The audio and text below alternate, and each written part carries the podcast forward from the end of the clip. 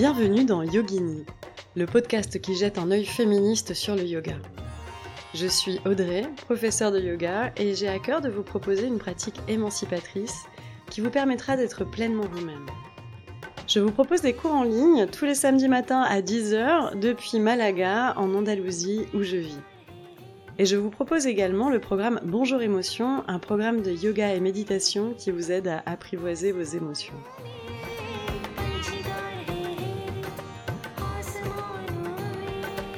Yogini, le podcast qui jette un œil féministe sur le yoga, sort un samedi sur deux et vous propose qu'on s'interroge sur la pratique du yoga par les femmes. Un podcast qui vous parle d'émancipation, d'empowerment, de féminité, de body positive et de société à travers le prisme du yoga.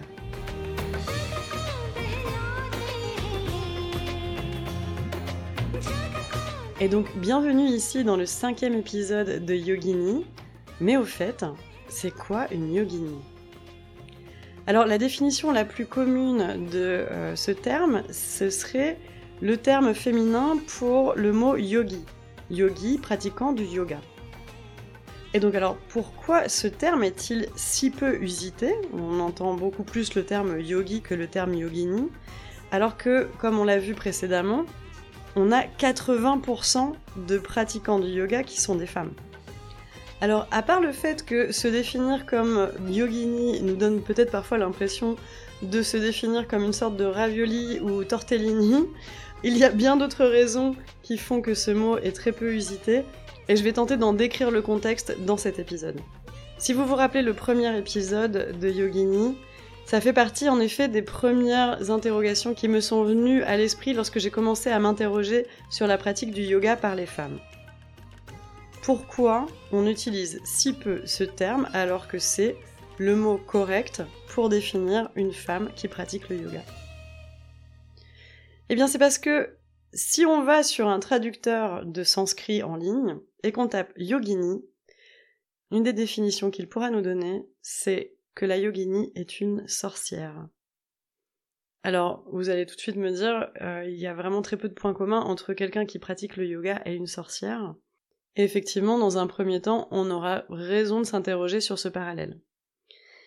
Mais c'est parce que justement la figure de la yogini est hyper complexe et qu'elle est surtout très éloignée de la majeure partie des images lissées qui ressortent de la représentation des femmes qui pratiquent le yoga sur les filles d'Instagram. On va donc premièrement tenter de définir ce qui est représenté derrière le mot yogini. Alors, Petite précision, mes sources sont en cours de développement. Donc s'il y a certaines inexactitudes, vous m'envoyez déjà désolé et je n'hésiterai pas à m'autocorriger par la suite, car je suis actuellement en formation dans deux domaines, celui de l'étude euh, de la tradition des déesses à l'intérieur de la tradition yogique, avec la docteure Sravana Borkataki Barma, euh, qui est docteur en études des religions à Houston et Harvard. Et j'étudie également la place des femmes à l'intérieur de l'histoire du yoga avec une euh, doctorante en sociologie nommée euh, Ruth Westerby. Donc ce sont des études en cours que je n'ai pas terminées. Donc euh, si il y a des erreurs dans ce que je dis, je vous invite à me le faire savoir, à vous exprimer sur ce sujet. Et euh, si jamais je me rends compte par la suite que je me suis trompée, je n'hésiterai pas, comme je viens de le dire, à m'autocorriger par la suite au cours des prochains épisodes. Donc revenons sur l'histoire pure et dure du terme yogini. La yogini, à l'origine de la société indienne, c'était une figure féminine à laquelle les habitants des villages portaient un culte. C'était un culte qui appartenait à une tradition orale de l'hindouisme, et chaque village avait sa propre déité protectrice. C'est un peu comme en Espagne où je vis, où euh, chaque ville a sa sainte patronne qui vient la protéger. Donc ici, dans cette tradition orale, on a commencé à dénombrer un ensemble de figures féminines protectrices dont la cosmogonie se développait à côté des écrits de l'hindouisme. Et puis petit à petit, au fur et à mesure du développement du tantra, ces déités féminines ont été regroupées et définies sous le nombre de 64. et c'est ainsi qu'elles ont commencé à être réellement reconnues dans la tradition tantrique hindoue et bouddhiste au Xe siècle. Alors c'est le moment où on fait un point tantra, parce que c'est un mot derrière lequel se trouve énormément de fantasmes. Et c'est tout à fait normal, car comme le dit la docteure Shravana Borkataki Barma, avec qui je suis donc cette formation sur euh, la tradition des déesses dans le yoga, il n'y a pas de définition stable de ce qu'est le tantra. Il y a dix mille définitions existantes, et lors de la formation, elle nous invite elle-même à faire notre propre définition du tantra. Alors moi je ne suis pas du tout en mesure de le faire, je n'y connais pour le moment pas grand-chose, mais en tout cas elle donne elle-même sa propre définition du tantra, et selon elle donc le tantra est une alternative rituelle et une catégorie philosophique à l'intérieur de la religion hindoue dont les caractéristiques peuvent être listées de telle manière. Premièrement, le tantra inclut l'utilisation de mantras, de yantras ou toute autre pratique rituelle d'une nature magique et occulte. Deuxièmement, elle comprend la connaissance du corps subtil, qui inclut donc la présence de euh, chakras et de la kundalini, la puissance énergétique inclue à l'intérieur du corps. Et troisièmement, elle inclut des rites sexuels, qui sont donc à l'origine de tous les fantasmes sur euh, le tantra et de la difficulté à définir cette pratique. Et enfin, quatrièmement, elle considère que comprendre que les éléments précédents, à savoir l'utilisation des pratiques rituelles magiques, la connaissance du corps subtil et les rites sexuels, peuvent être mis au service de la libération spirituelle. En ça, on est donc en accord avec euh, un but yogique, puisque le but du pratiquant du yoga comme le but du pratiquant du tantra, c'est la libération spirituelle. Et donc, par l'intégration de ces yoginis à l'intérieur de la tradition tantrique, on a vu donc petit à petit ces dernières apparaître dans les textes hindouistes du XIe siècle. Et dans les textes, elles apparaissent avec des aspects divins. Ce sont des femmes puissantes avec des pouvoirs magiques qui se rapprochent de la figure de la sorcière.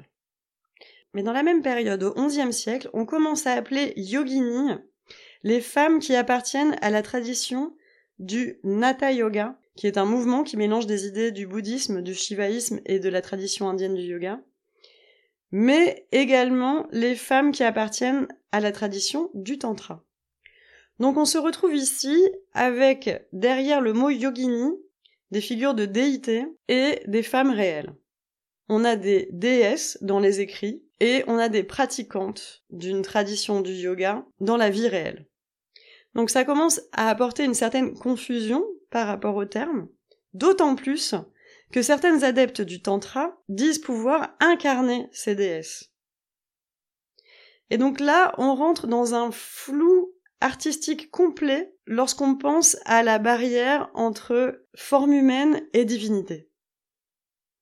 Et c'est à partir de ce flou qu'on va commencer à dire des yoginis humaines qu'elles ont des caractéristiques de sorcières?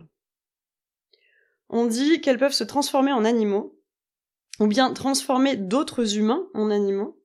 Elles sont liées à une tradition du sacrifice et pratiquent des rites sur des lieux de crémation, et on dit d'elles qu'elles ont des siddhis, des super pouvoirs, dont celui de voler.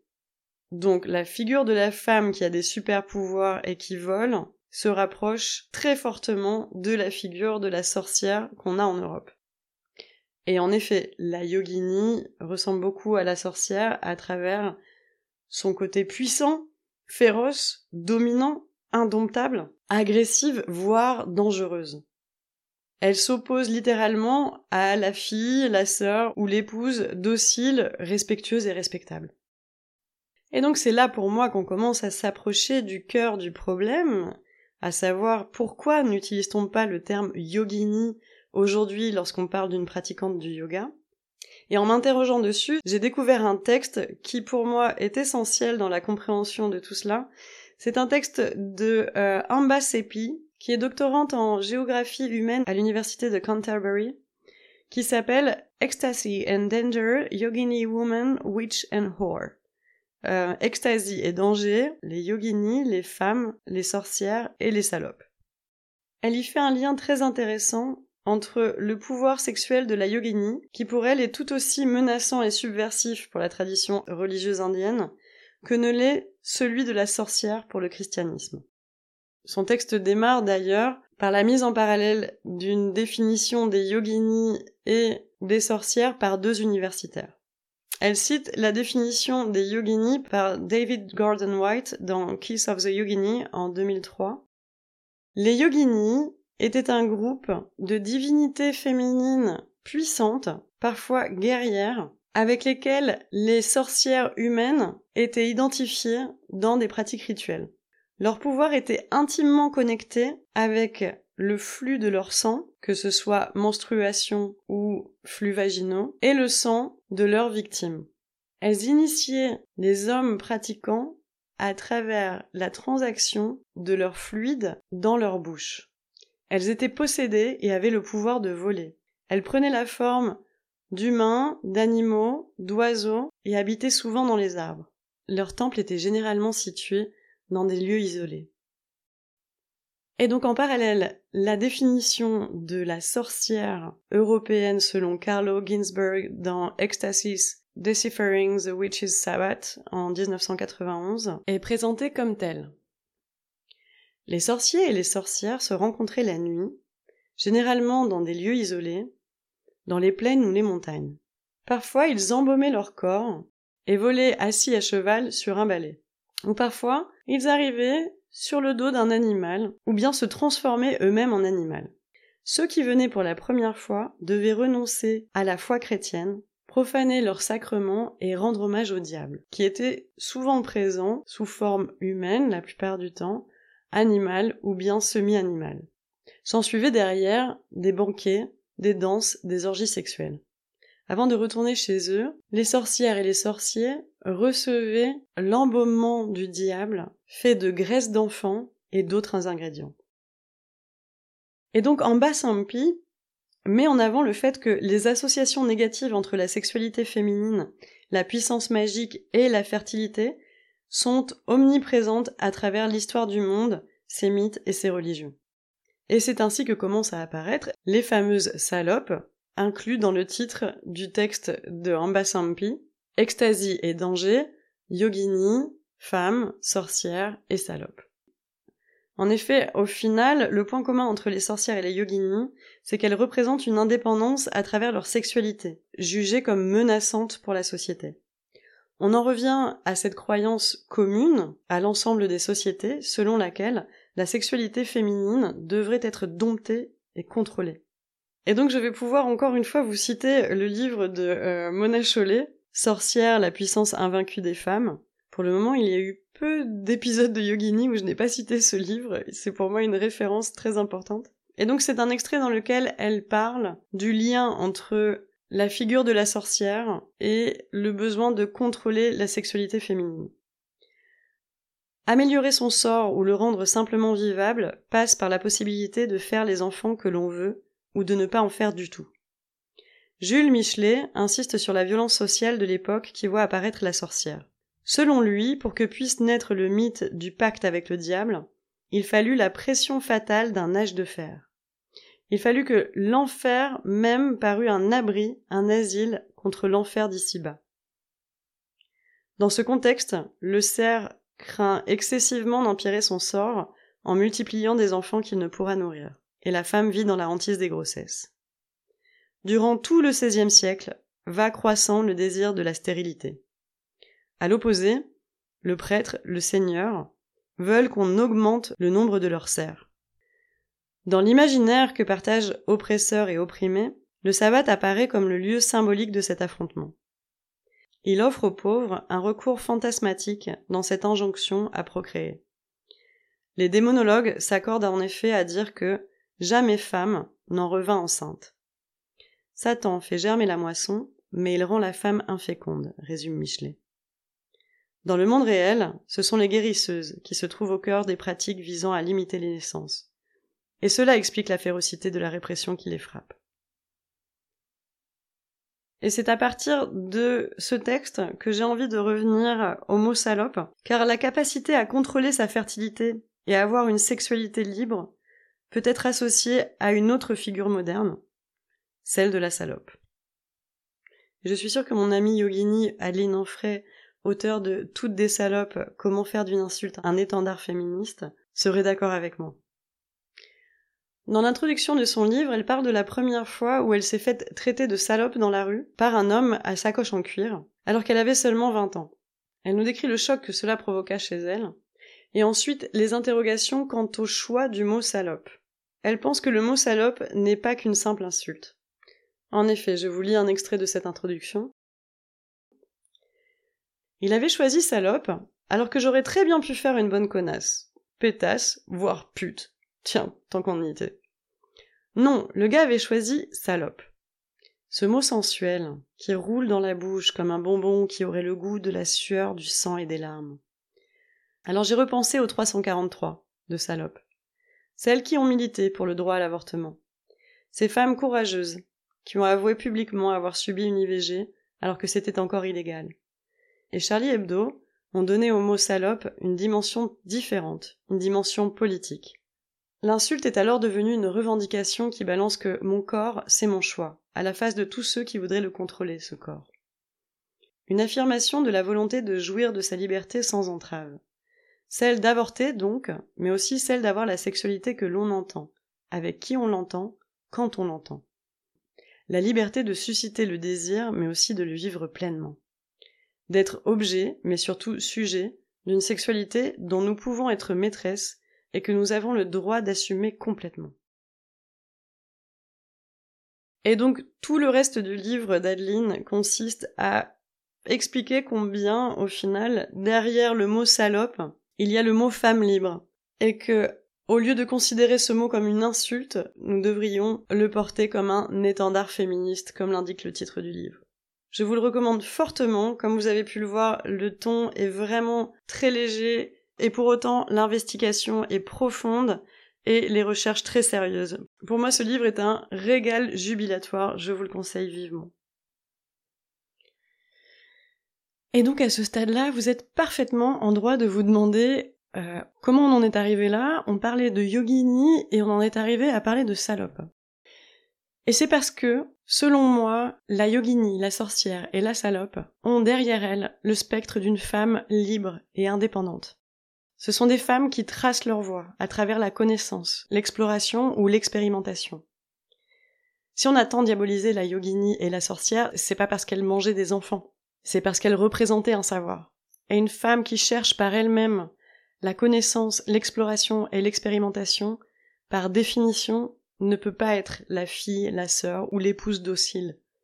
Et en cela, ces trois figures de la yogini, la sorcière et la salope représente une menace pour la société patriarcale. Et c'est selon moi la raison pour laquelle on utilise si peu le mot yogini. C'est parce que derrière le mot yogini, il y a ce potentiel de la femme libre, de la sorcière, de la salope. On utilise majoritairement le mot yogi pour se référer à des femmes qui pratiquent le yoga, alors que ce mot désigne des hommes qui pratiquent le yoga. Ces mêmes hommes qui sont les maîtres indiens qui ont apporté le yoga en Occident. Et qu'est-ce qu'on a découvert sur la majorité d'entre eux en automne 2019 Eh bien que c'était des abuseurs sexuels, qu'ils avaient profité de leur autorité de maître, de gourou, pour abuser sexuellement de leurs disciples. Ce sont ces mêmes personnes qui nous ont appris donc à utiliser le mot yogi au lieu de yogini pour se référer aux femmes qui pratiquent le yoga. Et refuser d'utiliser le mot yogini pour une pratiquante de yoga, c'est refuser de permettre aux femmes de rencontrer l'indépendance à l'intérieur de leur pratique. C'est ne pas les laisser expérimenter, explorer et acquérir du savoir à l'intérieur de leur pratique sans l'intervention d'un maître, d'un gourou. Ne pas utiliser le mot yogini, c'est demander aux femmes d'être la fille, la sœur ou l'épouse docile, respectueuse et respectable. Et c'est pourquoi cet épisode se transforme soudain en un manifeste, celui de se revendiquer yogini. Je revendique le fait d'être une yogini. Je souhaite être indépendante dans ma pratique et y explorer les capacités de mon corps, chercher la connaissance à travers mes propres lectures et y explorer mon pouvoir féminin sans maître ni gourou. Et j'invite toutes les femmes qui pratiquent le yoga à se revendiquer également yogini. Utilisons ce mot, libérons-le, prenons conscience du pouvoir féminin et de la liberté qu'il représente. Utilisez-le sur les réseaux sociaux. Définissez-vous comme tel, que vous pratiquiez une fois par semaine ou que vous soyez professeur et que vous dédiez votre vie au yoga. Si vous pratiquez le yoga, si vous êtes dans cette démarche de connaissance, d'expérimentation à travers votre corps, vous êtes une yogini.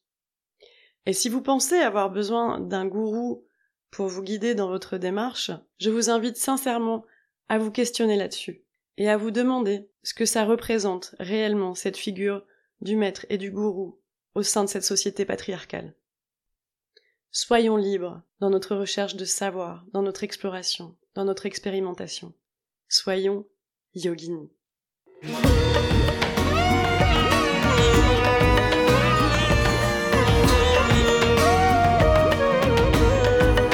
J'espère que cet épisode vous a plu. Je vous invite à le commenter et le noter sur Spotify et Apple Podcast. N'hésitez pas également à vous abonner pour continuer à s'interroger ensemble sur la pratique du yoga par les femmes.